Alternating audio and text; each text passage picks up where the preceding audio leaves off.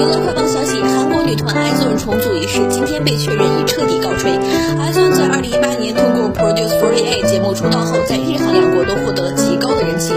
今年四月二十九号，IZONE 解散后，粉丝们一直呼吁 IZONE 重组，甚至还为此成立了基金。